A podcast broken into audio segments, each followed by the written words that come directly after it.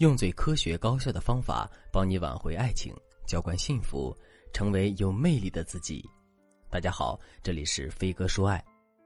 前几天我妹妹过十五岁生日，我发现她最好的朋友没有来参加她的生日聚会，于是我问她：“你们怎么了？吵架了吗？”我妹妹很失落的说：“我们都有一个学期没有说过话了，刚开始吵完架，我以为我们两三天就能和好，结果没想到我不理她，她也不理我。”最后，我们不知道为什么见面都绕着走。我今天一整天都在等他的消息，但是他真的不理我了。其实人和人之间的感情有时候就是这么微妙，明明两个人吵架之后，内心都觉得我们很快就会和好的，可事实上我们却采取了互相回避的冷战思维，企图让对方先低头，结果没有人先提出要和好，最终把真感情一点点消耗掉了。在婚姻里也是一样。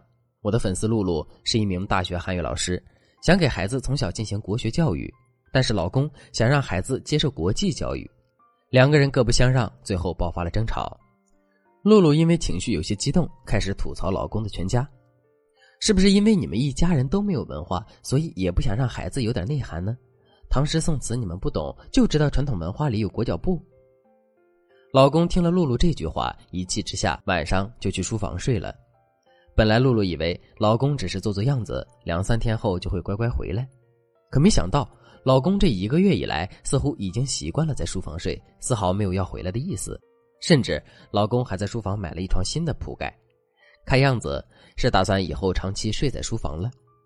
平时他和露露除了必要的交谈，基本上也不怎么沟通了，这让露露非常尴尬，她也不知道该怎么处理这件事情。现在两个人之间，无论是语言沟通还是肢体接触，一下子都变少了，家庭气氛已经进入到了前所未有的冰点。有时候，露露故意跟老公找话说，老公也只是嗯嗯啊啊的应付，两个人再也回不到过去亲密无间的状态了。露露很伤感的和我说：“自从上次为了孩子上学的事争吵之后，我老公对我的态度真是一百八十度大转弯。他现在已经习惯了在书房里起居了。”每天晚上，我都一个人躺在床上流眼泪，我心里很后悔骂了他的全家，而且我都不知道该怎么挽回局面。我总不能去求他回房间吧？其实很多夫妻都像露露他们一样，很容易因为各种分歧吵架。但其实啊，夫妻之间很多架根本就不应该吵。如果你想知道什么样的吵架会破坏感情，什么样的吵架能解决夫妻间的问题，你可以添加微信文姬零三三。文姬的全拼零三三，我们会教你正确处理夫妻关系的秘诀，让你的婚姻更加和谐幸福。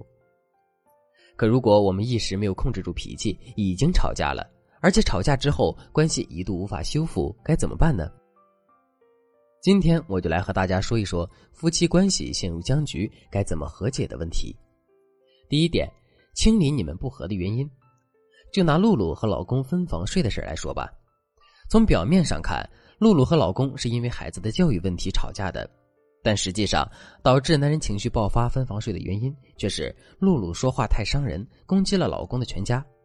这两个原因不能混为一谈，因此我们和解的第一个思路就是先解决情绪，再解决问题。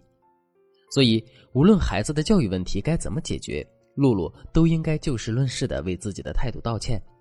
比如，她可以说：“老公，我先要为我那天的态度道歉。”我不该说那样让你伤心的话，看到你难过，我心里也七上八下的很难受。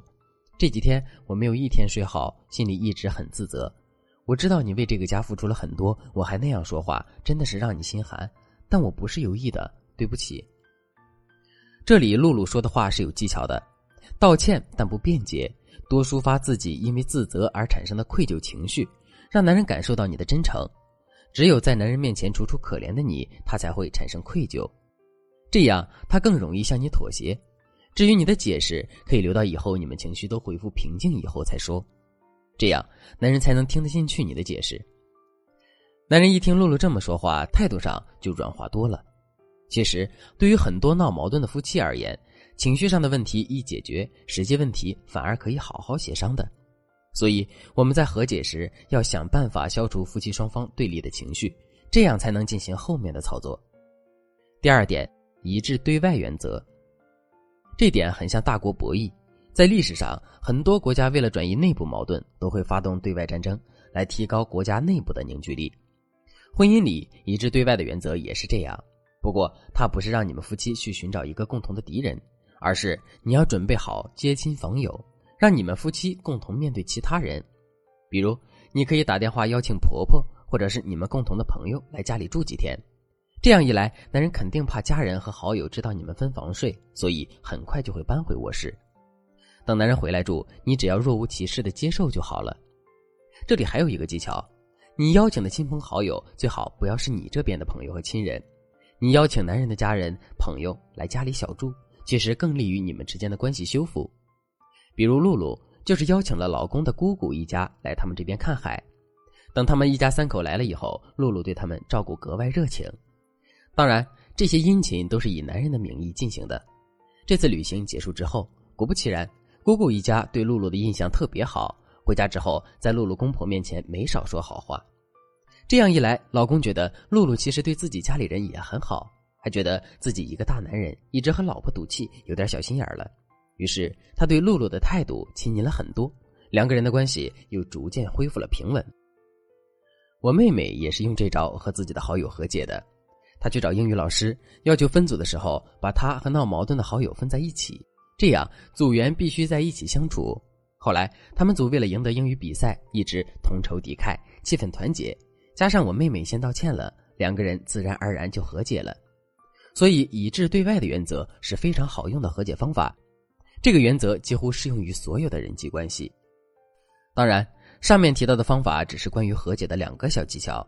我们还有很多帮助你们夫妻和解的秘籍，只要你马上添加我们分析师的微信文姬零三三，文姬的全拼零三三，我们会有专业导师手把手教你处理各种情感困扰，让你的婚姻一直幸福下去。好了，今天的内容就到这里了，我们下期再见。